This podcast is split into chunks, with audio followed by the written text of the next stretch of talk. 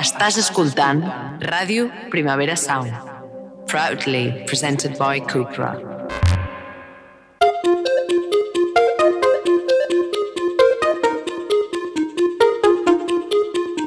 Puja el puto robot! Un podcast on fem mangas planning a Ràdio Primavera Sound amb el suport de Manga Barcelona.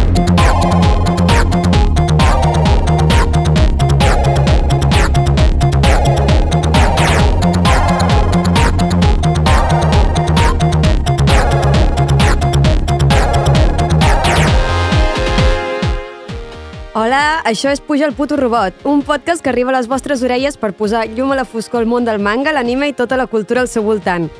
Això ja ho he dit unes quatre vegades, però hi tornem. I qui diu posar llum a la foscor diu aixecar persianes, obrir finestres, ventilar, que mai fa mal, i obrir la porta a tothom que en tingui una mica de curiositat. Jo em dic Ofèlia Carbonell i sóc fan, consumidora i aficionada al manga i l'anime des de fa molts anys, algunes èpoques de la meva vida, a través de la tele, fòrums, webs de manga escanejat, o per dir-ho d'una altra manera, de diversitat legal, i últimament comprant, pagant i col·leccionant com Déu mana. Reitero, però que jo vinc aquí de fan. Ara, per sort, tenim un acompanyant que durant aquesta passejada ens servirà de guia i expert de capçalera. Oriol Estrada, com estàs?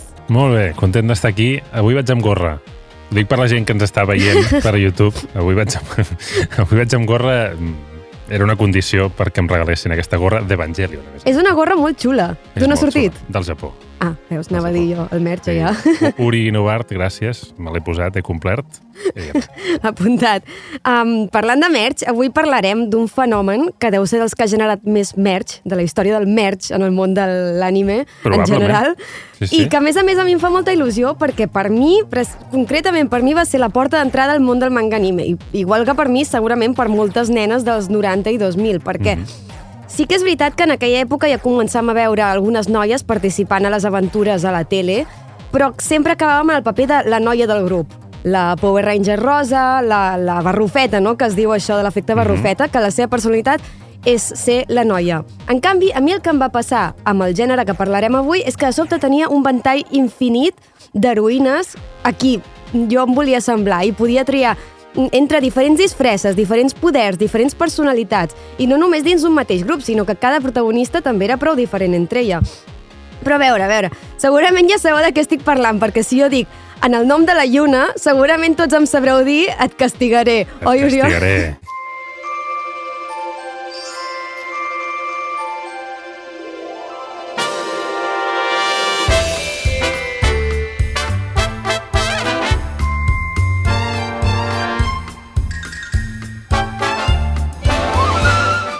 Val, avui parlem de Magical Girls. Mhm. I per començar a parlar de Magical Girls, abans havíem de parlar d'un personatge molt màgic, però que jo dins del meu cap no concebia com a que tingués res a veure amb el món de l'anime. Això és la cançó d'Embruixada, que és una sèrie nord-americana als anys 60, Mhm. que bàsicament t'explica els embolics que viu una bruixa recent casada amb un mortal i és la típica comèdia d'enredos que casualment jo vaig veure molt, perquè no sé si la feien el 33 o el K3, És possible.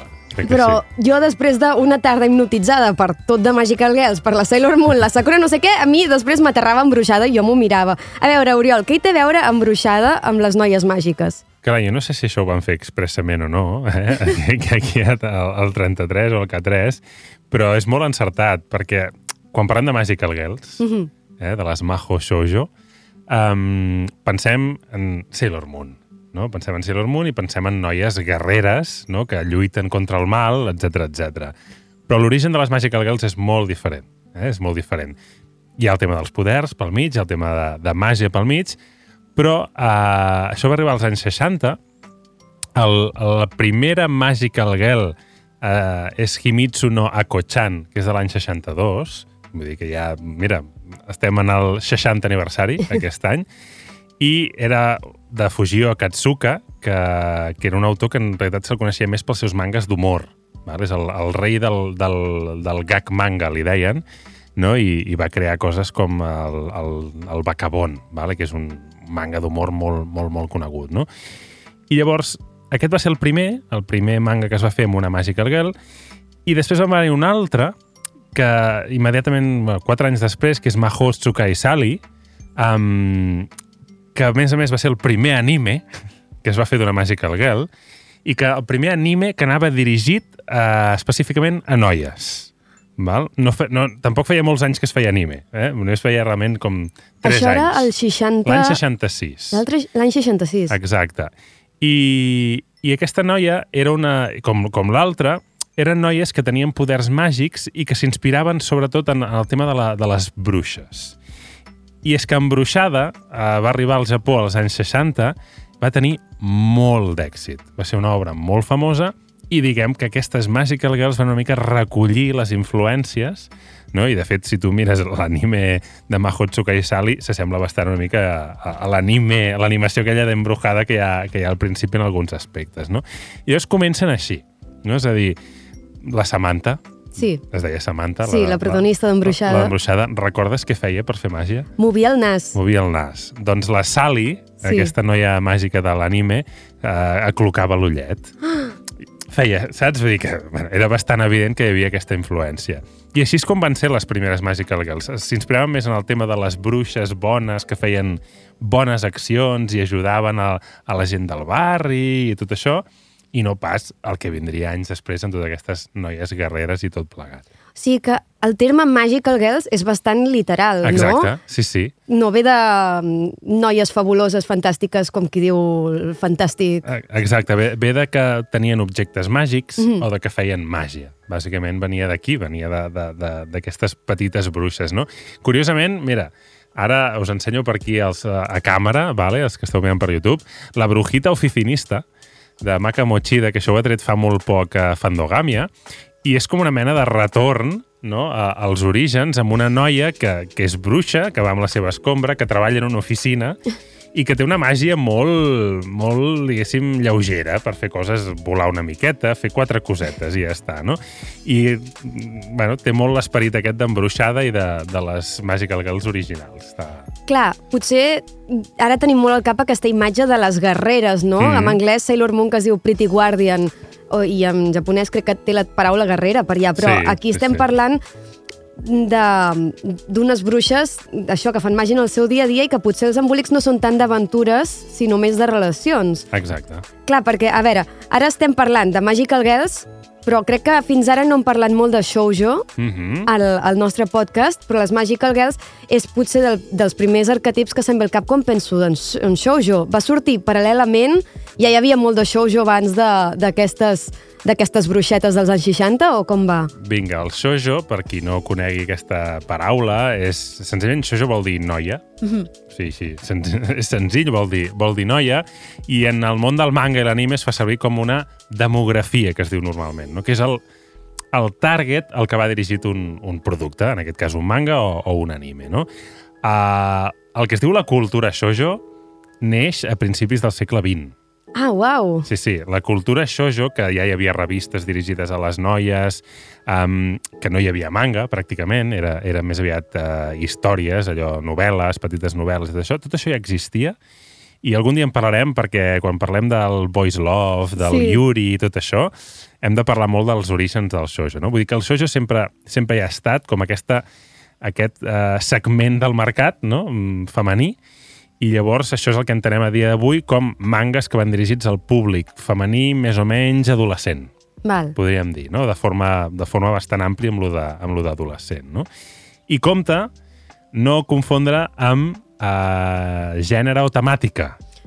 Això és important, no? Això és molt important, no? perquè generalment el shoujo té la idea de que el shoujo només és manga romàntic o són Mhm. magical girls i ja està, però no, en el shoujo hi té cabuda absolutament tot, des del terror a l'aventura, al que sigui. Senzillament que va dirigit al públic femení. I és aquí d'on sorgeix el gènere de les Magical Girls, que és un gènere com molt propi, molt, molt propi del shoujo, no? que sorgeix de... i que després, a més, transcendeix. Se'n va del shoujo, s'independitza del shoujo i arriba als, al seinen, sobretot, curiosament, no? que és el, el, el manga pel públic, diguéssim, joves adults masculins, Sí. no? i que ja en parlarem més endavant perquè és, és, és interessant aquest salt.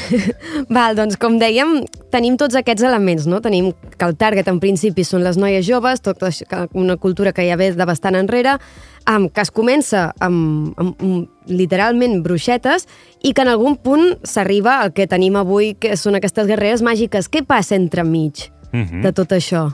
Clar, primer tenim en compte uh, aquest tema moralista i tal. Eh, hi era molt present en aquestes primeres noies, no? Són noies que fan el bé, no? Que són molt d'allò. Um, recordem que, a més a més, els autors de la majoria d'aquestes primeres obres de Magical Girls són homes, vale?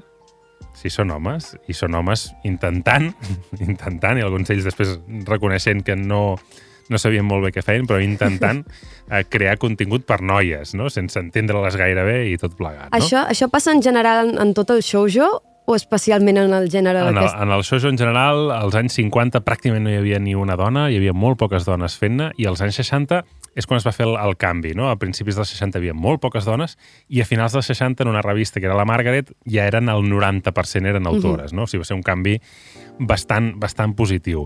Llavors arriben als 70, als 70 diguem que el shoujo ja és una cosa pràcticament exclusivament femenina a nivell d'autoria, però llavors també passen altres coses curioses. I arriba un manga, i després anime, que és Cutie Honey, vale? Cutie Honey et sona? Sí, l'he vist, L'has vist? sí. Clar, Cutie Honey és un, és un manga fet per l'autor de Mazinger. Això no ho sabia, veus? Ara aquí m'estàs trencant una mica esquemes. Clar, és fet per l'autor de Mazinger i Devilman, no? i que més es publica en una revista masculina. Vale? O sigui, aquí ja no és un shoujo, va, no és un shoujo.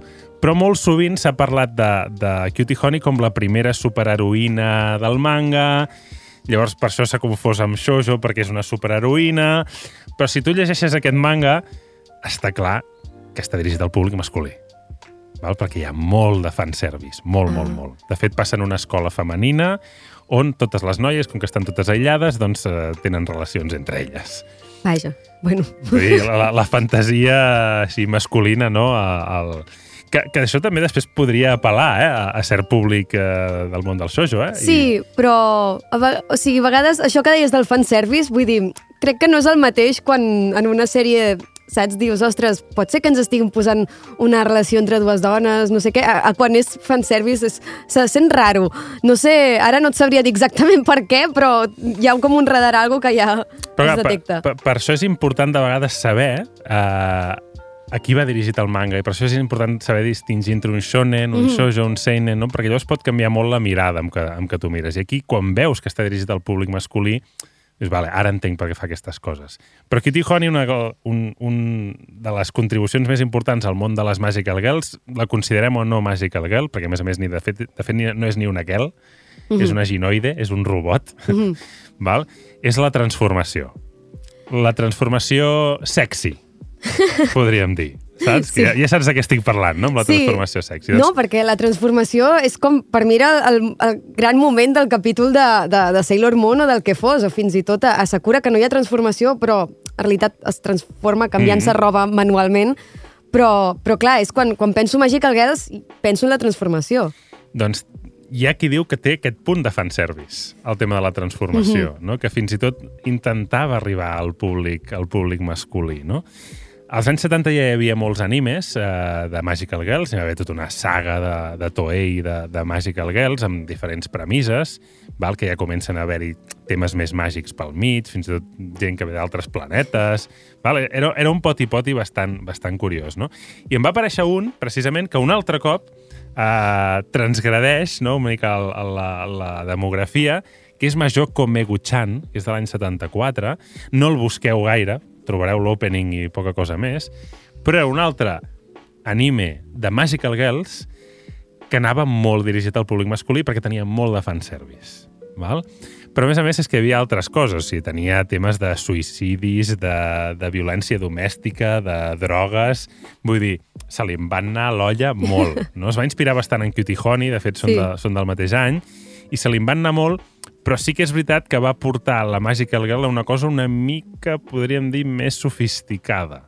No? Allò, no aquella nena petita i prou, sinó una cosa una mica més adulta, no? que després es recolliria anys, anys després. No? Mm, Ara que esmentaves que sortien aquests temes més foscos, era potser per una vocació educativa o per fer un exemple dels personatges o, o només era per, perquè fos dramàtic? O sigui, creus que hi havia... Perquè abans, quan algun capítol hem parlat dels herois i, anteri- i antiherois que al Japó solen ser exemplars, fins i tot en, quan són um, criminals i tot això, sempre intenten que en el fons vegis que, que, que no, que tenen són un model a seguir per algunes coses.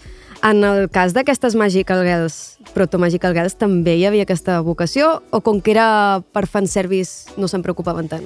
Clar, quan parlem de les Magical Girls pures del shoujo, Sí. aquí sí que hi havia molt de, de, això, de tema moralista, de tema de model de conducta, de ser una bona noia, de ser una bona veïna, de preparar-te pel futur, no? totes aquestes coses, i són molt presents. És en aquests exemples de Cutie Honey, tot això, que són Magical Girls o Proto-Magical Girls, però que van dirigides al públic masculí, on la cosa ja es subverteix bastant més. Ostres. Clar, perquè ja, ja, no, ja no estàs dirigint en aquell públic en el que, vo- el que vols alliçonar, no?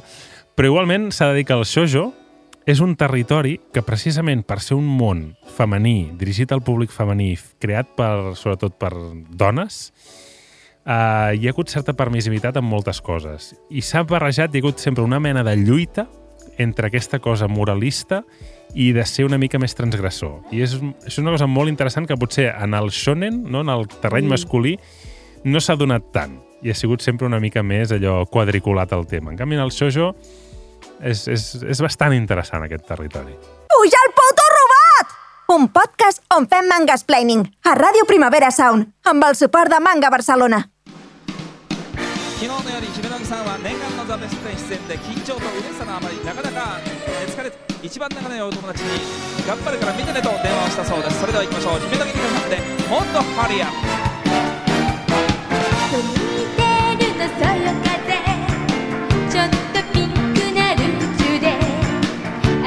Val, això que sona és un tipus de música que és mm, d'una idol japonesa dels anys 80 que es diu, a veure si ho dic bé, Rika Himenogi, que per què la faig sonar? Perquè ara entrem a una dècada, una dècada on el Japó va canviant, no? I una d'aquestes coses que apareixen força és la cultura pop. Uh -huh. I figures com els idols irrompen a la tele i també es, es trasllada una mica en el món de, del manga anime, no? Què passa als 80? Que als 80 és, situem en la, la bombolla econòmica japonesa, val? és a dir, molts diners. Al Japó hi ha molts diners i la cultura pop, que ja havia entrat en força als anys 60 i s'havia anat consolidant als 70, esclata ja als anys 80. No? Uh, les idols, sobretot femenines, masculins també n'hi havia, però sobretot femenines, van començar sobretot als anys 70 amb uns programes tipus Operació Triunfo, que ja existien allà al Japó en aquella època, i eren aquestes noies, normalment menors d'edat, molt joves, que s'acabaven convertint de la nit al dia en ídols de masses, no? I eren, evidentment, el somni de qualsevol nena, no?, ser algun dia una, una idol, no? I llavors, als 80, que també hi ha una explosió d'anime molt bèstia, de, de, hi ha anime de, diguéssim, original, no? sense passar abans pel manga, o fent mangas que eren adaptacions de l'anime, arriben una sèrie d'estudis com l'Estudio Pierrot que s'especialitzen en fer unes noves Magical Girls que tenen una mica el, el, la forma de funcionar de les originals, allò amb, amb algun objecte, amb algun mirall, amb alguna cosa semblant, que el que fa és que es transformin normalment en noies més adultes Oh. i que, evidentment, a què es dediquen? A cantar. Eh? De fet, en aquella època, el, alguns, alguns d'aquests estudis van anar a escoles i van fer enquestes entre les noies per saber quines professions no els agradaria ser de, o sigui, de què es volien dedicar de grans, no? Tenint en compte, aquí petit parèntesi, que moltes d'elles el, el que faran al final és casar-se i punt, vale?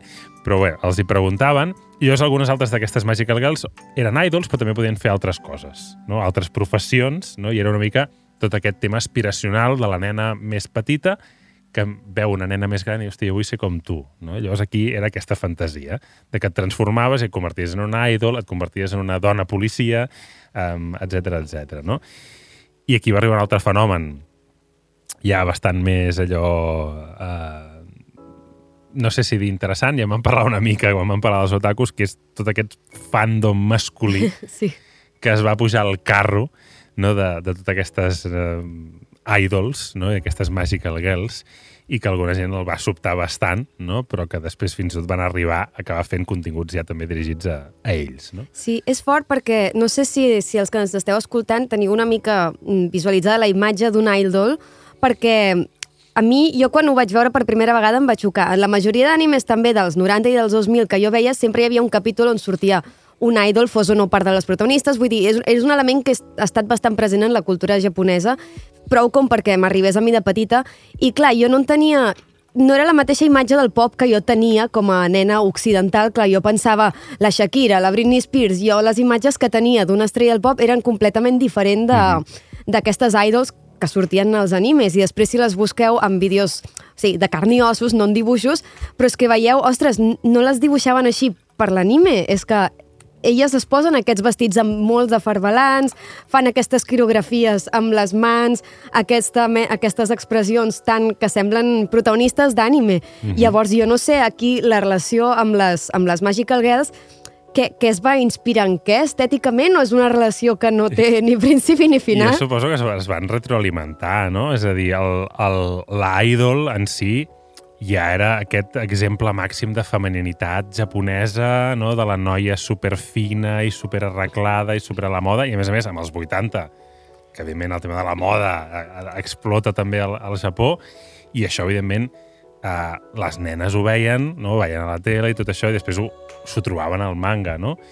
I llavors, no sé, m'imagino que fins a cert punt també algunes de les idols després també no, recollien tot això que llegien els mangas i els animes. Què els agrada a les nenes? Què estan llegint? Doncs anem a fer coses semblants. No? Clar, és que ara, és que realment, si no, heu, si no les heu vist mai, val la pena que busqueu un vídeo a YouTube o el que sigui, però és una cosa de, de farbalans, de tul, de llacets, de, de colors pastel, de, co, de pentinats, és una cosa realment um, forta pels, per, pels que ens hem criat a Occident.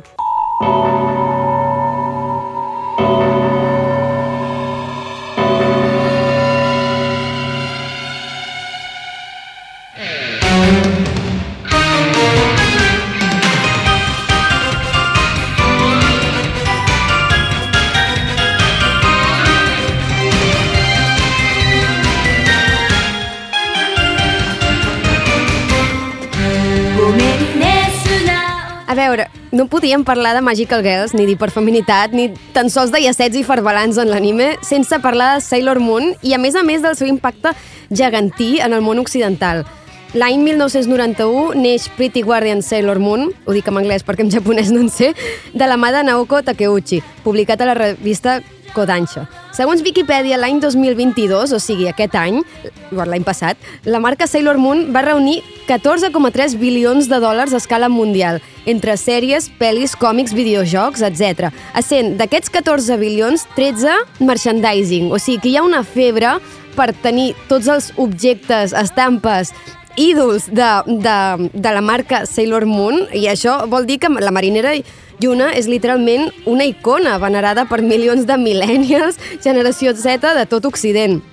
De fet, segurament ha estat un dels animes que més impacte ha tingut en la cultura occidental, específicament parlant de, en termes de, entre cometes, girlhood o el fet de ser una noia adolescent. Segurament és l'element d'una cultura no sortida dels Estats Units que més impacte ha tingut en la teoria de què és ser una noia als 2000 en un moment on ja, ja veníem d'un boom de productes destinats precisament pel consum de noies joves. Veníem de les comèdies romàntiques o chick flicks des dels 80, Sixteen Candles, Clueless o, o noies dolentes, bueno, xiques males, Mean Girls, noies dolentes. També en el món de les joguines veníem amb la indústria gegantina de les Barbies, que cada cop feia cases de plàstic roses més gegants, que a més a més ja tenia fins i tot competències bastant presentables com les Brats, que també van fer la seva bossa. També estem a l'era de les, les estrelles del pop com la Britney, la Cristina Aguilera, també les boy bands com Backstreet Boys. Eh, Era un moment, eh, Sailor Moon va aterrar en un moment on tot el món s'havia donat compte de que les noies adolescents eren un target molt productiu i molt disposat a gastar diners. Però a veure, per què és important realment? A part dels diners que ens hi hem gastat, per què és important Sailor Moon per la història del manga anime? Uf! Quina pregunta. Per cert, revista Nakayoshi, de l'editorial Kodansha. Ah, perdó. Petit, petit apunt, petit apunt. um, clar, per què és important? Podríem abordar-ho des de molts punts de vista, no? Uh, uh, per exemple, als Estats Units, mm, Sailor Moon és l'equivalent al nostre bola de drac a Catalunya, per dir alguna cosa. O sigui, bola drac va trigar com una mica ja a explotar, en canvi, Sailor Moon ho va patar molt fort. Val? Uh, aquí també ho va patar molt fort. Sí. Eh? De, de fet, si va arribar als Estats Units, en curiositat aquí, és perquè van veure que Sailor Moon està funcionant molt bé a Hong Kong i a Espanya. A TV3, precis, No, justament. perquè és quan la feien Antena 3. Ah. És quan la feien Antena 3. Que primer la van fer Antena 3 i va ser anys després que la van fer a TV3. Però va ser als anys 90 quan van dir, ostres, mira, allà que feia, si em sembla que era Antena 3, i a Hong Kong està funcionant molt bé. Doncs vinga, posem-ho als Estats Units. Que als Estats Units primer van intentar fer una versió pròpia. Sí, sí, sí, Eh? l'he vista. Terrible. Sí, Terrible. bueno. Amb persones de carn i ossos, Sí, diguéssim. sí, l'he vist. Però, bueno, als Estats Units fan coses molt estranyes. També Sí. convertien a alguns personatges que eren, que eren parella de Sailor Moon, les convertien en cosines, amb el doblatge. Això va passar aquí, també. Aquí? Sí, sí, aquí ens va arribar així, també. Eh? Ah. Aquí també ens van dir que eren cosines. Ah, jo no... Doncs a mi em va passar per alt, jo vaig assumir, mira, Ah. són nòvies. Clar, potser a la versió de TV3 ja no va passar això, però la que vam veure la, la meva generació, diguéssim... mm, Ostres. Sí, sí, era, eren cosines, eh? Era una cosa que encara... Perquè ens arribava de França, i em sembla que França també, o d'Itàlia, i ja havien fet aquesta censura prèvia, no? En fi, sí, aquestes coses. Però clar, Sailor Moon és la redefinició màxima i absoluta de, de la Magical Girl no? i és la imatge icònica que tenim ara de la que és una Magical Girl. És la idea aquesta. Primer hi ha l'uniforme de, marina, de marinera, no? que ja és com un estàndard molt, molt utilitzat en molts aspectes, Sí. que, que clar, no deixa de ser l'uniforme d'institut. Sí, però l'efecte que va tenir aquest, aquest uniforme, més la versió de dia i la versió transformada, Mhm. en mi, jo estava enfadadíssima d'anar a l'escola pública sense uniforme i, i no poder anar tan mona com elles i després, que encara sort, quan vaig veure com eren els uniformes de les escoles de monges d'aquí, vaig dir, bueno, potser menys mal, no?, que no m'hi van fer anar, Clar. però, però, clar, per una persona d'aquí que veia aquests trajos tan bon... Era, era molt fort. Clar, sí, sí, era, era una cosa molt, molt, molt diferent, molt exòtica, no sé si dir-ne, o molt pintoresca, no? aquest tipus de... que aquí ho associem a, a, a la comunió, probablement, no? aquest tipus Sí. de, de vestit, i fins i tot en noi, no? En canvi, allà al Japó és una cosa que el Sailor Fuku, que es diu, eh, existeix des de principis de, del segle XX, allà, no? És una cosa que va arribar molt, molt i molt d'hora, amb les seves variacions i tot plegat, però que és un estàndard molt, molt habitual. En canvi, aquí el que feia era transformar-se i tenir molts accessoris. Sí, Tenir molts accessoris, que això és una cosa també molt important en, en tota la cultura de la Magical Girl i, evidentment, molt important per Bandai. aquí entrem amb lo del merchandising. Ah, Exacte, clar. Abans deies això, no? que, que és una de les franquícies, diguéssim, més, eh, que més factura, no? i sobretot és a base de mer merchandising, i és que Sailor Moon va ser una sèrie que ja va néixer com a producte Media Mix, és a dir, la seva autora havia fet primer un, un one-shot que després es va allargar una mica més, no? però que es deia Codename Sailor V, que l'estic ensenyant a, a càmera pels que mireu a YouTube. Sí, que és la història que jo no sabia que això havia anat abans de, de Sí. Sailor Moon. És una mena de preqüela. Sí, però que, que després queda superbien integrada dins la història Mm. Sailor Moon. Et diuen, sí, és una heroïna que hi ha en aquell context de Tòquio, no? Ah, Exacte. I després te la, te la presenten i mira, ara és part de, de l'equip de Sailor Moon, tot normal. Sí, exacte, una mica agafat pels pèls, perquè vulguis que no, no de, acabes veient que la protagonista és el mateix personatge, sí. passa que ha canviat, però li van dir a la- a l'autora de, de fer l'adaptació a l'anime va dir, espera, va dir, espera, no, no, si fem una adaptació a l'anime deixeu-me canviar la història, ho farem una mica diferent, i llavors és quan es va inventar aquesta idea de fer un grup, eh, de fer un grup de, de, amb més noies, de canviar una sèrie de coses, i a més a més, eh, una cosa molt evident que es va inspirar, que potser alguna gent li sorprendrà, que és el Super Sentai, que perquè qui no sàpiga què és el Super Sentai, bàsicament són els Power Rangers. Sí, val. Sí, sí, és que et vaig investigant trobava que hi havia bastants autors a internet de, de, de la- l'acadèmia que ho comparaven molt amb els Power Rangers. És, és que no, no és que ho, ho puguin comparar, és que directament ella li agradava el Super Sentai i es va inspirar en això i, i que hi hagi allò, cinc noies, cadascuna amb el seu color, la seva personalitat, etc etc és el que portava fent, doncs feia ja 20 anys es feien el Super Sentai a la televisió, no? Vull dir, al Japó els Power Rangers ja existien des de l'any 75, val? i eren, i això, no? Ja, ja era una cosa molt normal i ell es va inspirar en això i de fet veus algunes imatges amb algunes poses i tot plegat que dius, és que et recorda clarament el, el Super Sentai.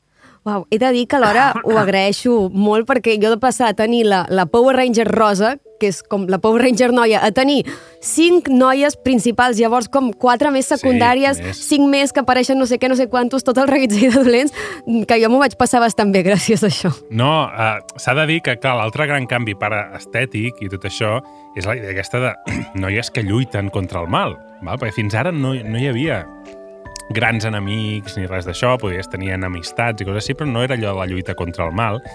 I aquí diu que això és la guerra d'Iraq, la primera guerra d'Iraq, que va influir una mica i que va fer doncs, això que les noies deixessin de, de lluitar localment no? a lluitar globalment i contra el mal. No? I diuen que, que va ser una mica el que va fer que, que existís una mica aquesta noia ja més guerrera en un món molt més hostil.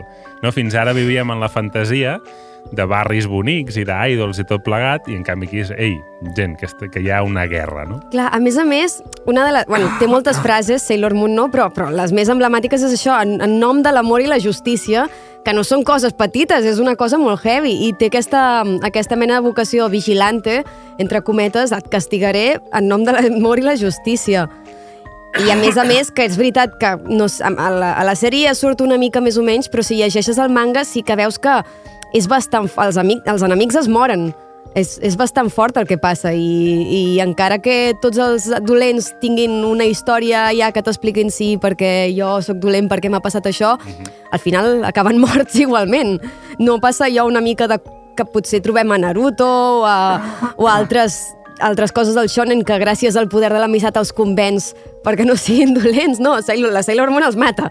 Sí, sí, no, no, no. I, i de fet això és una mica també Super Sentai, eh? Vull dir, ara que ho vas dient, en el Super Sentai, que era una, que era una sèrie d'imatge real dirigida al públic, mm, diguéssim, infantil, els superherois es morien.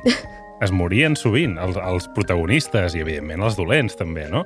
Hi havia escenes d'enterraments i de, de... Sí, sí, sí, sí. I eren sèries dirigides per nens. Vull dir que el tractament de la mort és bastant diferent al Japó pel públic infantil que del que és aquí. Sí, a Sailor Moon, de fet, crec que ja es moren diverses vegades. L'únic que després, entre que jo tinc un... Mira, l'he llegit tota, però tinc un merder mental perquè que si torna a començar l'univers, que si eh, et Eh. reneixen, que si no sé quantos...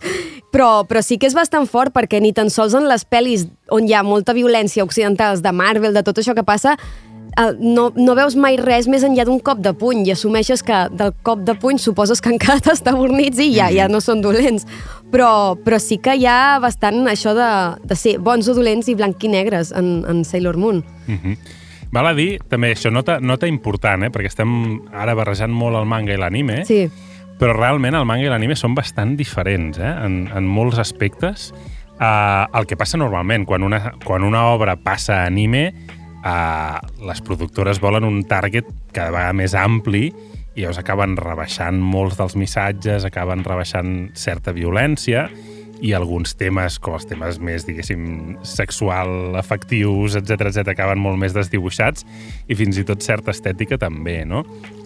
I vull dir que això ho tinguem en compte que sobretot el més transgressor de Sailor Moon va ser sobretot el manga. sí, sí. Eh, sí. so- Sobretot el manga, tot i que després era impossible que tot el que la, la Takeuchi, la- l'autora, va posar allà dins no acabés sortint a l'anime, evidentment, no? per molt que ho dirigissin homes, no? un dels quals després va dirigir Utena, per cert, Ah, wow. uh, i tot això va acabar traspuant d'alguna manera, no? I, i allà està, no? Però això, mm, sobretot, si voleu mm, el Sailor Moon més potent i, i més transgressor en molts aspectes, aneu al manga.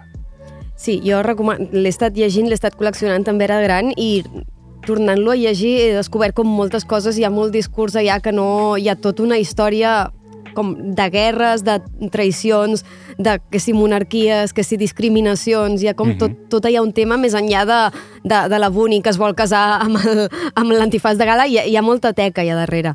I ara volia preguntar perquè, clar, és la, la que tenim al nostre cap com la detonant de, de tot el boom, no? Però a més a més de, de, de la Sailor Moon hi ha hagut molts altres noms que han estat capdals, com Sakura Card Captor, de Mhm. Clam. Aquí va ser un dels que també va tenir més èxit.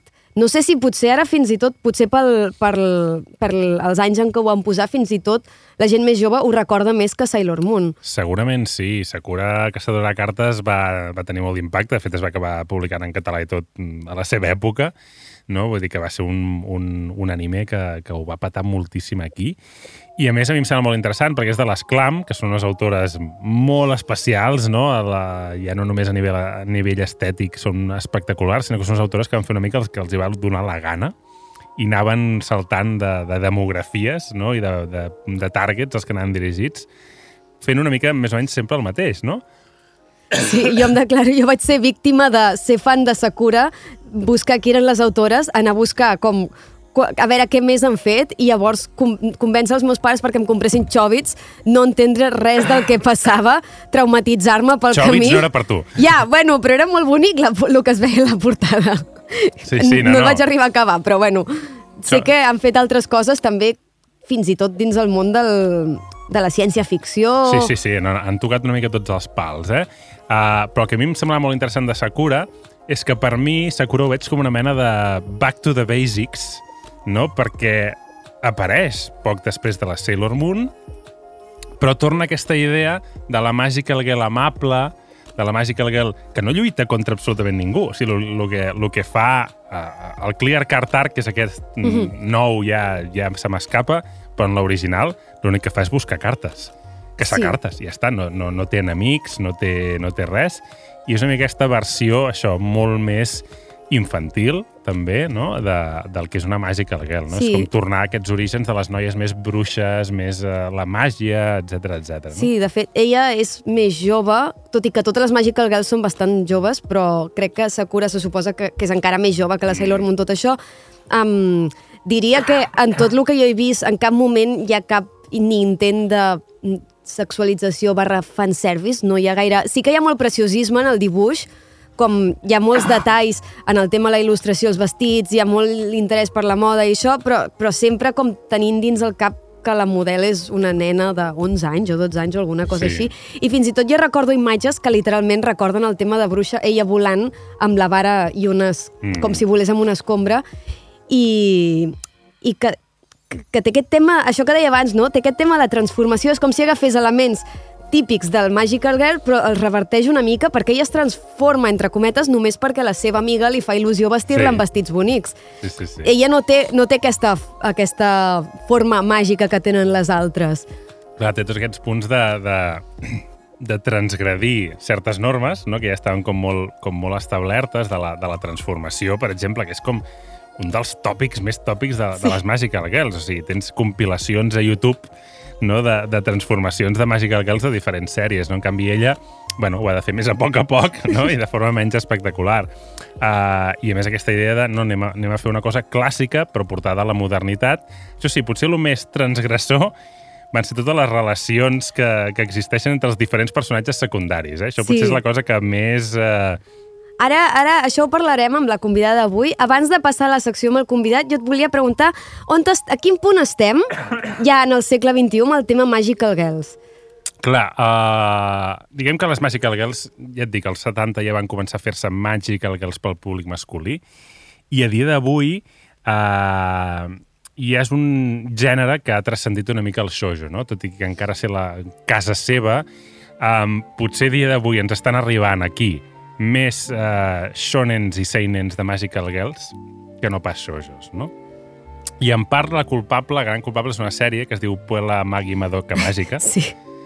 que és, que Sí. és, és boníssima. Sí, no l'he vist, però he vist suficients clips a internet i a TikTok de com es transformen aquestes nenes i coses traumàtiques que passen com per saber que potser no, potser no estic preparada per veure-la, perquè Eh, A mi em sembla una sèrie boníssima, però passen coses fosques. molt no? fosques. A, és a més, a nenes adorables que tu les veus i s- és com... O sigui, estèticament em recorda una mica, saps, la màgica d'Oremi? Uh -huh. Una mica, que veus, dius, això és nenes amb un disseny, disseny per agradar a un públic de nenes i després llegeixo les coses que els hi passin i penso, ostres, No, no, a, a Madoka Màgica van, van voler uh, mostrar el costat fosc de ser una Magical Girl, no? Una mica era aquesta idea, no? Que no és que a Sailor Moon ja sortia una mica i en alguns altres, uh, alguns altres, Magic, alguns altres sèries de Magical Girls ja passava això, no? Però aquí va ser molt evident, no? Passa que era, un, era anava a un públic adult masculí, eh? Però, ostres, a part de que visualment és espectacular i que té un, té un guionista que és un tio molt, molt interessant, um, sí que va crear una mica aquesta moda no? de fer les Magical Girls fosques, que es diuen, no? I aquí ens ha sortit, per exemple, Magical Girl of the End, que, és, que és un manga on de cop apareixen 25.000 Magical Girls que comencen a matar tothom, saps? Apareixen, venen de l'espai o no, no, no recordo d'on. Sí. O la Magical Girl Holy Shit, Sí, això ho he vist. que és una mena de Sí. noia yankee, eh? si recordeu sí. els yankees, eh, una sukeban, no? una tia superxunga que fuma i tot això, que es converteix en Magical Girl, mm, que mm, tortura la seva mascota. Eh? No hem parlat de les mascotes, per cert, no? que totes les Girls Sí. sempre tenen la mascota, i tortura la seva mascota. Ostres. I, en fi, ja és ja allò, rizar el rizo, no? Allò, donar-li voltes i voltes i voltes al, al tema de la Girl. Puja el puto robot! Un podcast on fem mangasplaining a Ràdio Primavera Sound amb el suport de Manga Barcelona. A veu, avui puja el puto robot la Rita Rakosnik, que a veure, si sou seguidors del multivers Ràdio Primavera Sound, segur que us sonarà perquè l'heu vist al programa Tardeo, a més a més ella és histori historiadora de l'art, i la podeu sentir analitzant l'actualitat a la Ràdio Televisió Espanyola, a més a més de mitjans digitals, com Núvol, etc etc. allà, al multivers de les noies guais d'internet, allà la trobareu. Hola Rita, moltes gràcies per venir, com estàs? Molt bé, eh, em fa molta il·lusió que m'hagueu convidat, la veritat. Eh, no sé, moltes ganes de parlar.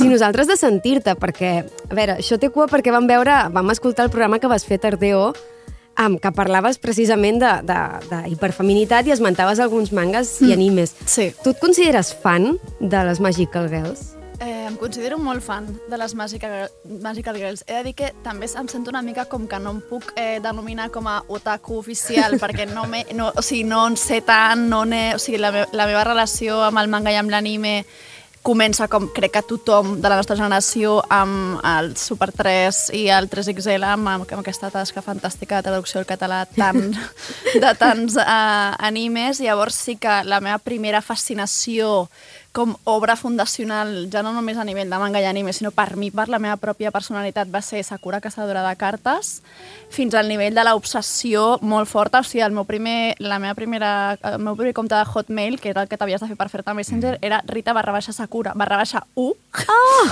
M'agradaria saber qui és l'altra Rita barra baixa Sakura, no la conec, em va robar el nom, fins aquest dia em fa ràbia. Eh, llavors és que és això, tot el món, com l'estètica eh, de, de, de, de la Sakura em va mm, fascinar fins al punt que vaig a, a demanar als meus pares que em portessin a una botiga de còmics que doncs, de manera petita vaig anar tant a Norma Còmics com a eh, Continuarà com a Antifaz, aquesta era el triangle Sí. que jo freqüentava i allà doncs, em van obrir les portes com a un món que desconeixia o sigui, me'n recordo molt com amb aquesta cosa de baixar, que normalment sempre està a la, a la sala de, de, de, de, de sota de les botigues de còmics, amb tot aquest horror vacui de mangas i de marxandatge de tot tipus, i pensar, però és aquest món de fantasia que és. Llavors, a partir d'allà vaig començar a fer la col·lecció de, dels còmics de, de la Sakura. També vaig poder mm, suplicar-li molt als meus pares que em compressin algun tipus de... Doncs, les cartes de Clou, com tenia una col·lecció com d'unes targetes brillants superxules, pòsters que tenia penjats a l'habitació, etc. Després, Eh, pues, però igualment, o sigui, com a, encara que tingués aquesta obsessió per Sakura a nivell mm, mm, carpeta, eh, agenda folrada de fotos impreses, des, des, suplicar-li al meu pare, per favor, gasta't la tinta de la impressora en aquestes fotos. o sigui, com molt així. Firmava amb l'aleta de la Sakura. Oh. Sí, firmava Rita, llavors com allargava la T cap a, cap a sota i, i posava la- l'aleta de la... O sigui, Que bo. doncs això, com deia, eh, Sakura va ser com la porta d'entrada eh, de la meva obsessió per les Magical Girls. Després ja, doncs això, vaig començar a, a, bueno, a descobrir que existien mangas, bueno, que no totes les sèries d'anime tenien el seu manga. Jo al, primer, al principi sempre feia aquesta associació. De fet, me'n recordo de na- demanar al, al llibreter de la Norma Còmics que si podia dir-me on estaven els còmics de la màgica Doremi i adonar-me que no, que era un anime, no? Però bueno, d'aquesta manera també vaig descobrir com molts altres mangas que potser no necessàriament tenien la versió en català per la televisió, com per exemple Gals, que és un manga superimportant Sí. per mi.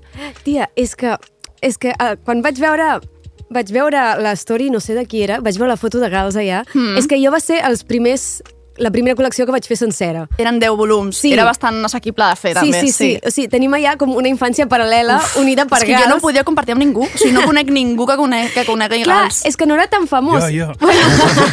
vale. Però jo estava, jo estava obsessionada amb Jo, aquelles però tres estava noies. obsessionada amb Ranko Tobuki, eh, la seva història, la seva obsessió pel, bueno, que es gastava tots els cèntims en maquillatge i en roba i en plataformes. Bueno, que, per qui, per qui no coneix aquest manga, és com una, com una traducció superinteressant de tota una subcultura japonesa de les kogals de manera com brutal.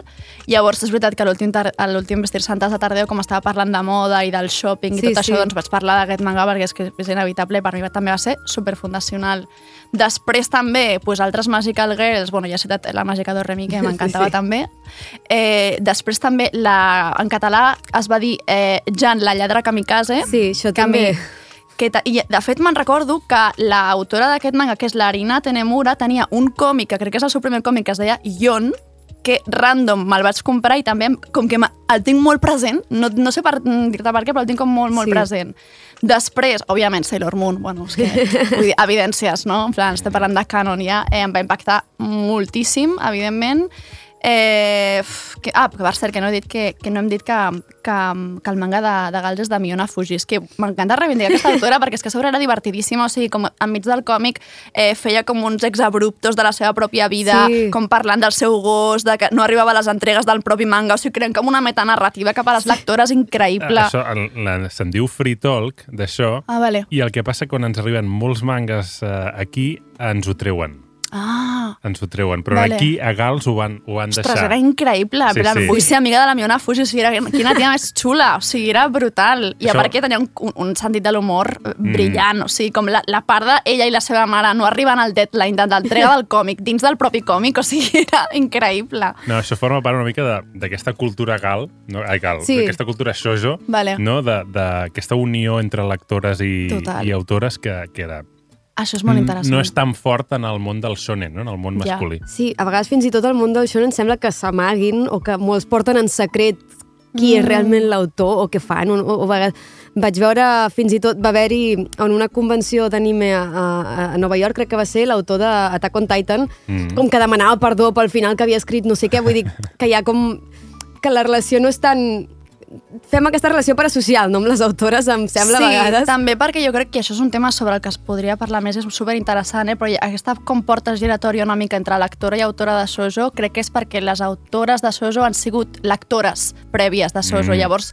es nota moltíssim aquest contacte directe amb el lector perquè elles també són o han sigut lectores del mateix Sí. sí. gènere, llavors això és com superinteressant. És veritat que també té la part fosca de potser pots... O sigui, jo no crec que tingui una relació parasocial amb Miona Fuji, però Per vull dir que és...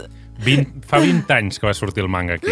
20 anys. Uau. Vale? Jo crec que ja és moment de que es faci una reedició en condicions. Eh? Molt, no, no, i que se'n parli més, és que de veritat a mi em sembla un manga preciós, Sí, és superguai. l'estil de dibuix a mi m'encantava, perquè era com supercuidat, vull No, dir, no, és no, que no, us, fantàstic. no us ho podeu imaginar el que ens Fantàstic. escolteu. Val, jo et Total. volia preguntar, ja que et tinc aquí, perquè parlant del tema de la, de la feminitat i la hiperfeminitat, que sí que és veritat que en els últims anys se n'ha tornat a parlar, s'ha reivindicat bastant a internet amb algunes estètiques, a TikTok algunes noies han fet bastant discurs sobre el tema, Mhm. però jo recordo que en els 2000 no era un, el món no era un lloc tan, tan benevolent amb les noies molt femenines i amb, Mhm. les, amb els productes com, com Sailor Moon que, que parlen d'aquesta hiperfeminitat. Tu creus que, que haver consumit aquest tipus d'històries, de personatges, ha afectat la nova generació de feminismes? Eh, jo crec que definitivament sí. eh, de fet, si, si observem el desenvolupament i la història de, del Sojo, i més en concret del Mau Sojo, que ho pronuncio fatal, eh? o sigui, perdoneu-me, però com... Majo, les majo. Ma majo, majo, vale. És que clar, llegit sona com, com la cervesa, saps? És com, Sí. no, no Majo. estem parlant d'això. Eh, no, eh, doncs això, podem com traçar tota la història del feminisme a Japó i especialment a partir dels anys 90, també a escala global. Eh, I llavors és com això que, o sigui, com tot aquest univers és tan eh, potent i tan ric que crec que ha, de, ha estat decisiu a l'hora de conformar la nostra sensibilitat estètica, o sigui, això és evident, especialment per les noies que hem viscut molt a internet. eh, sobretot a partir de Sailor Moon, no? que és fundacional, eh, perquè pues, això esdevé com un fenomen global sense gairebé precedents, eh, i llavors també, que ja havia passat amb altres fenòmens, eh, però a nivell com de les Magical Girls i del manga per a noies en concret, com que diguéssim que d'alguna manera, o per mi és la percepció que jo tinc, com que el manga i l'anime entren ja com super per la porta gran a la cultura pop a nivell global. Eh, llavors això doncs, ja, o sigui, ja no és una cosa com de nínxol de friquis, sinó que, que bueno, de fet no ha sigut mai, però bueno, perquè el Norma Comics està molt més ple que la central, això és així. Vull dir que em fa molta gràcia. Titular, eh, això. O sigui, això de subcultura és com, bueno, segons... depèn. Depèn, no? Però bueno, això és un altre tema. Eh, llavors, doncs això, és que clar, la- l'estètica, els motius, els símbols de totes aquestes històries han mm, passat a formar part del nostre ADN eh, cultural, emocional, i ens han educat la nostra sensibilitat eh, visual i, per- i s'han convertit com en històries fundacionals bueno, per, per tota una generació, jo crec, i sobretot fent èmfasi en un moment que és com és el de l'adolescència, que crec que és un moment on mm, es té una set per aquest tipus de ficcions eh, molt, molt present, no? des, de, des de tiempos immemoriales, eh? no només en el cas de les Magical Girls.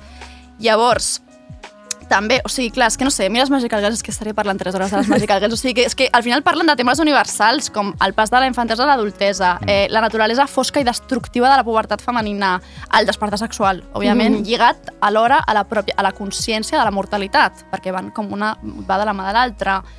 També tot el tema de que reconnecten tota una genealogia que ve de les bruixes. O sigui, al final la Girl és Sí, una sí. actualització contemporània de la bruixa i la fada, també d'alguna manera, eh, que per mi és, que és una manera com d'encarnar de manera mm, preciosíssima aquesta transició i es converteix com en una metàfora de l'aprenentatge com és que, pues, que m'o- que m'obsessiona, de veritat. I també tot aquest tema de com reflexa la construcció del nostre sentit crític i així, això té molt a veure també amb la construcció de, pues, el nostre despertar eh, feminista, encara que sigui de manera més inconscient, perquè és Sí. això, el que deies tu, els anys 2000 pues, són una etapa eh, complicada en molts sentits i, i fins i tot de regressió a nivell de feminisme, Sí, de sí. feminisme podríem parlar, no?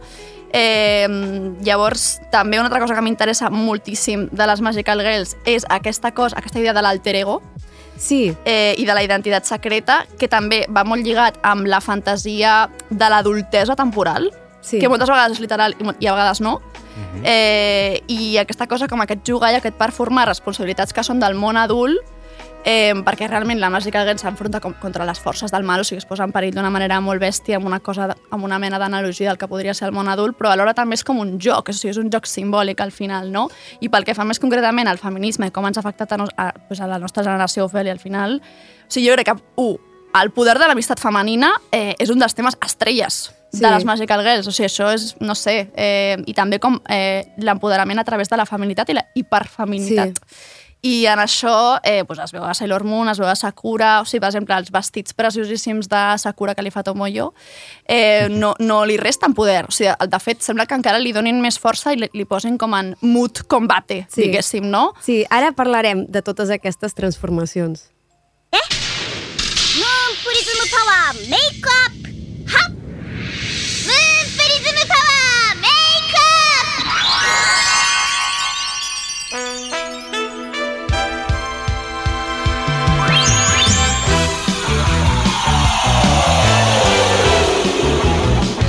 Clar, parlant d'això, de les transformacions, sigui en aquesta adultesa provisional o no, els vestits, tot això, alhora, crec que el tema de la transformació, no només a Magical Girls, jo el trobo molt, molt, molt present en tot l'imaginari destinat a noies joves, ja sigui els makeovers de les pel·lis dels 2000, fossin masclistes o feministes o no, a fins i tot arribant a, a, a, la, a la Rosalia i, i l'obsessió que ha tingut amb el tema de la transformació i anar canviant últimament. Mm, què, ens, què ens agafa les noies amb el tema de la transformació i de trobar poder en lo canviant? Hmm, aviam, jo també ho he estat reflexionant bastant i potser també posaria en dubte que sigui un trop exclusivament de target femení, perquè penso, per exemple, en Detectiu Conan o en Ramma, Mhm. que és un sonen, o com es pronunciï, perdoneu-me, No, no. que- on la transformació és molt important i, de fet, és la clau de la trama. Però eh, pues, és una mica arrel del que comentava. O sigui, aquest, aquest està entre dos mons propi de l'adolescència es tradueix en aquesta idea de l'alter ego o de la identitat secreta de la Magical Girl, que és una identitat secreta que sempre implica aquesta transformació, normalment a, a través d'un conjur o d'unes paraules màgiques, etc. No? Llavors, això, número 1, a nivell visual, és un caramel, o sigui, perquè et permet cre crear un moment eh, d'interludi musical i visual de fantasia superpotent que enfatitza aquesta com naturalesa ritualística de la transformació, perquè sempre repeteix, i a mi eh, o sigui, com que la transformació màgica de les Magical Girls em sembla gairebé com una mena de cristal·lització momentània d'un procés de transformació que és molt més lent i molt més llarg i que, i que es dona normalment al llarg de tota la història però és com un punt de cristal·lització d'aquesta transformació que, que la, la protagonista eh, doncs va, pateix, diguéssim, al llarg de, de tota la història. Llavors, òbviament, crec que el tema de la transformació és més antic que sigui, està present al llarg de tota la història de la humanitat, les metamorfosis d'Ovidi, l'escarabat de Kafka, etc. O sigui, crec que és un tema eh, com una metàfora molt potent per parlar de, pas de passions eh, eh, i experiències humanes molt diverses que moltes vegades són molt difícils de processar eh, en termes racionals i descriptius. I llavors, evidentment, no és una casualitat que tot l'imaginari de la transformació estigui tan present en l'imaginari de l'adolescència, perquè estem parlant d'un moment de canvi que té molt de monstruós i molt de màgic, eh, i que a més també connecta, en el cas femení també, amb tota aquesta genealogia de les bruixes que parlàvem, que és l'antecedent directe de les Magical Girls. Llavors, és veritat que encara que sigui tot això de que la transformació doncs, és com inherent a tot, el, tot individu, eh, la transformació femenina, en concret, és veritat que sempre és interpretada i viscuda com a més crua, i més xocant, crec que la menstruació aquí és un moment decisiu en tot això, perquè sagnem però no morim, o sigui, com aquesta ambivalència, i mm, com tota la socialització i la jerarquització eh, derivada de, de tot això, eh, doncs, bueno, al final de la nostra capacitat reproductiva, fa que les noies, és veritat, això, visquem aquesta, aquesta transformació com una experiència molt més violenta i dolorosa que els nois, en molts casos, no?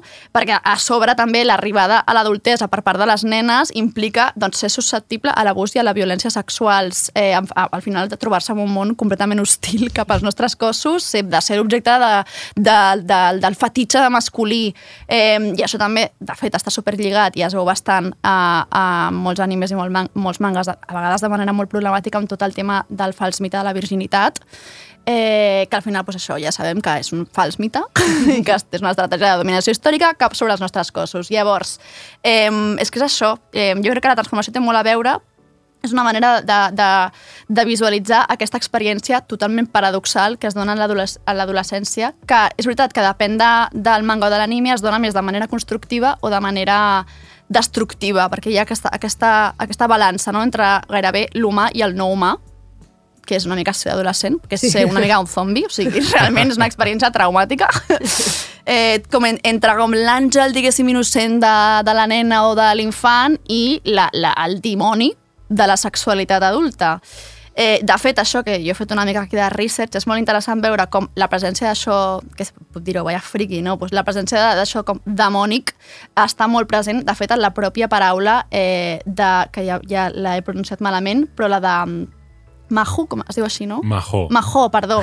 vale, doncs com que jo no sabia això, però es veu que el kanji ma, eh, com que mm, o sigui, com el significat d'aquest kanji té a veure també amb forces com obscures mm. i demoníaques. O sigui que la paraula junta s'utilitza per parlar més de màgia en genèric, però que ja està com aquesta, semilla, aquesta, aquesta semillita d'aquest poder fosc, moltes vegades associat a la, a la feminitat, als dimonis, a les bruixes, a les serps també. Mm -hmm. Vull dir que és una cosa, vamos, ancestral. Wow. eh, I llavors, clar, per exemple, en el cas de Sakura, que és així més, més light, diguéssim, bueno, més light, no és gens light, però em refereixo que, que potser aquesta visió de l'adolescència és com més constructiva, mm -hmm més, en posi més en positiu, i en canvi, per exemple, en Utena crec que es fa molt més èmfasis en, en, la, en la part destructiva i revolucionària de l'adolescència, sí. Eh, I, de fet, és molt interessant perquè tant en, en Sakura i, i en Utena, tot i que són completament diferents, s'associa l'adolescència amb l'apocalipsi, amb la fi del món perquè Ostres. a Sakura tenim el judici final i a Utena, bueno, tot el tema de la fi del món, mm -hmm. bueno, sí, ja sí, sí, ho sabem, sí. no? No, no m'havia fixat a, a posar aquesta relació d'aquestes... És heavy, sí, sí, Pensava sí. que, que estaven super separades, aquestes dues sèries. No tant, en, bueno, al final, bueno, són interpretacions de Magical Girls, encara que podríem tenir dubtes de si Utena és una Magical Girl o no, però bueno, sí, bueno. podem catalogar-la com a tal. Eh, és debatible, però comprem. Jo, sí, comprem, comprem. Utena sempre a tot arreu, no Jo et volia res. preguntar perquè abans que parlaves això, precisament, que la Sakura, que es posa aquests vestits mm -hmm. i que no li resta poder i que lluita perfectament, en canvi, que aquí jo no sé si es tracta d'un xoc generacional, hi ha hagut hi ha una antropòloga que es diu Anne Allison,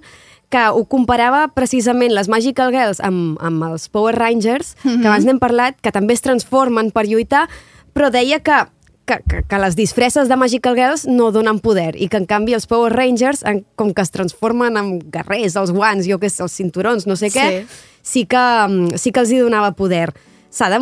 O sigui, després de tantes dècades de, de, de Magical Girls, podem dir que ha quedat demostrat que, que sí que pot ser empoderant la, la hiperfeminitat. Jo crec que sí, i que una transformació no sigui tan literal o tan explícita no vol dir que no estigui passant. És a dir, crec que en el cas de Sakura, per exemple, la, transformació, la seva transformació és molt més de caràcter espiritual o sí, és més subtil, més poètica, encara que no sigui... Ell té cada carta i que té una vara, vull dir que té gadgets Sí. i té coses, eh? Però bueno, eh, sí, no sé, també jo crec que sí i que, i que a més podem parlar fins i tot de female gays Mhm. eh, en relació a, a, al, al manga mm, i anime paranoies o com li vulgueu dir perquè això també és molt relatiu, no? Però bueno, eh, i crec que, que, que existeix i, mm, i que, i que no només en el manga i l'anime, sinó que perquè hi ha gent que fins i tot qüestiona com l'existència d'una possible mirada femenina en l'audiovisual Sí. en general. Eh? Jo defenso que existeix. De fet, crec que hi ha exemples, només cal veure pel·lícules d'Agnès Varda o Celine Sciamma per veure que existeix i que es pot fer. I a més també crec que és... És a dir, queda tant per fer i és un horitzó amb, amb, amb tantes possibilitats per experimentar que crec que ho hem de veure com d'una manera optimista perquè crec que hi ha molt per crear i també en el món de l'anime i del manga en aquest sentit, tot i que eh, crec que també es dona un fenomen molt interessant que, ah, de fet, eh, es, es lliga molt al que comentàvem abans d'aquesta vinculació entre autores i lectores, que a mi m'interessa molt el que comença a passar amb el, amb el manga Paranoies a partir dels 70, que té a veure amb aquesta relació tan estreta que, que dèiem entre lectores i autores, i és que bàsicament hi ha una enorme demanda, llavors les revistes comencen a fer com open calls per eh, com cridar autors de manga, no? Llavors això fa o sigui, resulta en una progressiva feminització de les autores d'aquest gènere, quan en un principi la majoria eren homes, i de fet ja a la dècada dels 70 la majoria d'autores són dones, eh, i això és que m'interessa moltíssim com aquesta, aquesta, aquesta vinculació entre lectora i, i autora, que a més, diguéssim que en aquesta corregiu-me si m'equivoco, però crec que en aquesta etapa és quan, quan di- diguéssim, l'estètica clàssica de, del manga per noies com s'instaura bastant i és una creació essencialment femenina. O sigui, tenim les autores del Year 24 Group, per Ah, exemple, exacte. Mhm. la Ryoko Ikeda, que jo sóc Mhm, superfan, hombre.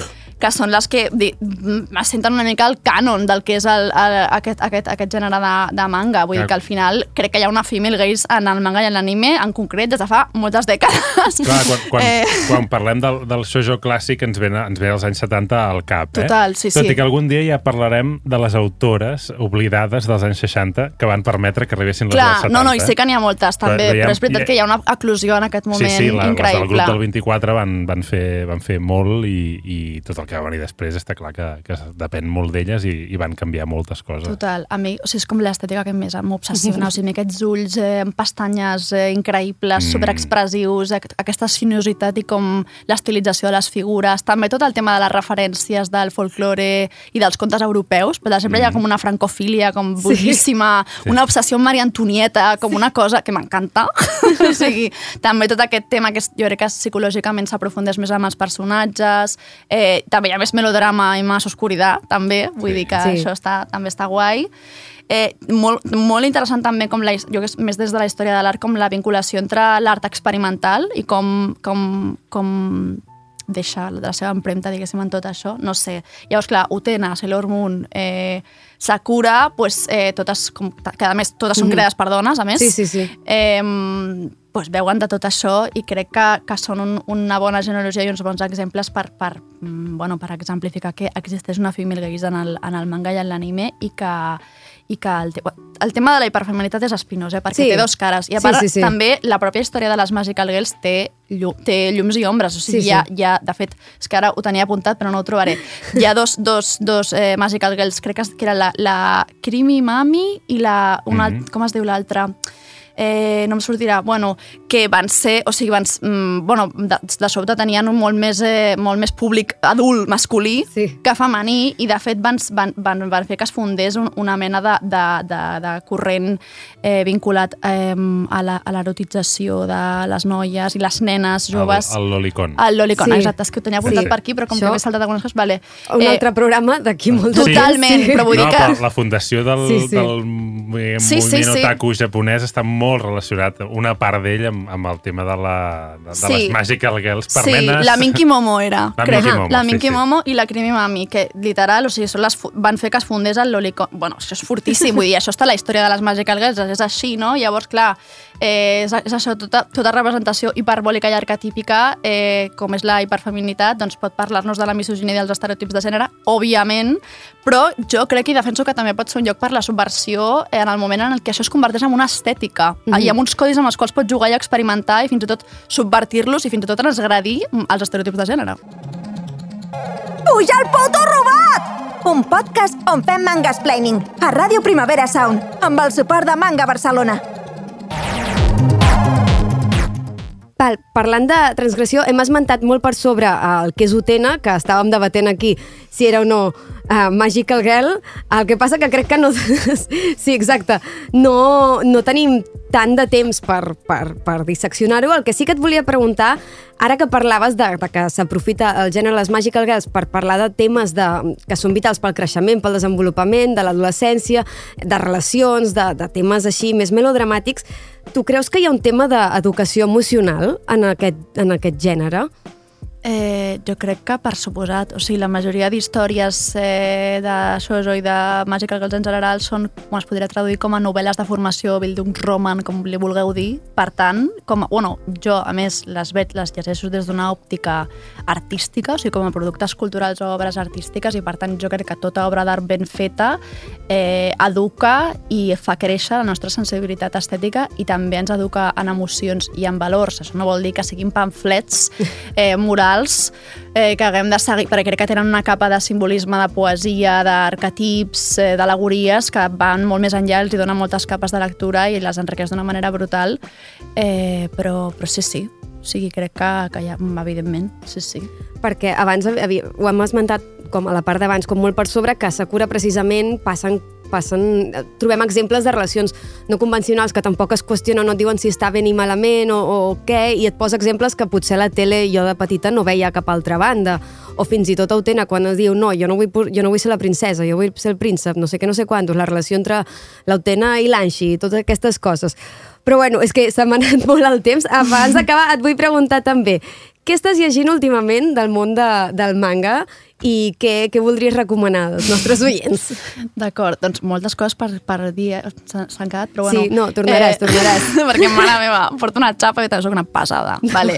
doncs ara mateix estic molt enganxada a Paradise Kiss, que és un manga, tampoc sé com es pronuncia, Josei, es diu? Jo sé. Josei, vale. Jo sé, sí, Estic sí. aprenent moltes coses. Eh, bueno, de la reina Ayazawa, que és l'autora de Nana, Mhm. eh, està publicat en cinc volums en una Glamour Edition per l'editorial Ibrea, que, de fet, bueno, és un còmic que es va, es va publicar originalment en una revista de moda japonesa xulíssima que es diu Zipper, eh, i això, bueno, és brutal. És una història com d'una protagonista que té 18 anys, que és com molt estudiosa i molt rígida i tal, llavors es troba com una mica per casualitat per un, amb un jove grup de dissenyadors de moda que tenen una marca que es diu Paradise Kiss, llavors com que la volen contractar com a model, llavors ella es nega perquè li sembla una frivolitat, però a poc a poc sembla que hi ha uns apropaments entre aquest grup i la protagonista, bueno, no sé, estic living, m'encanta perquè apareix com... Vaig llegir la descripció i era com història d'amor entre màquines de coser en un atelier i jo, mm, is this for me? O sigui, és com, és, té, té el meu nom? O sigui, increïble.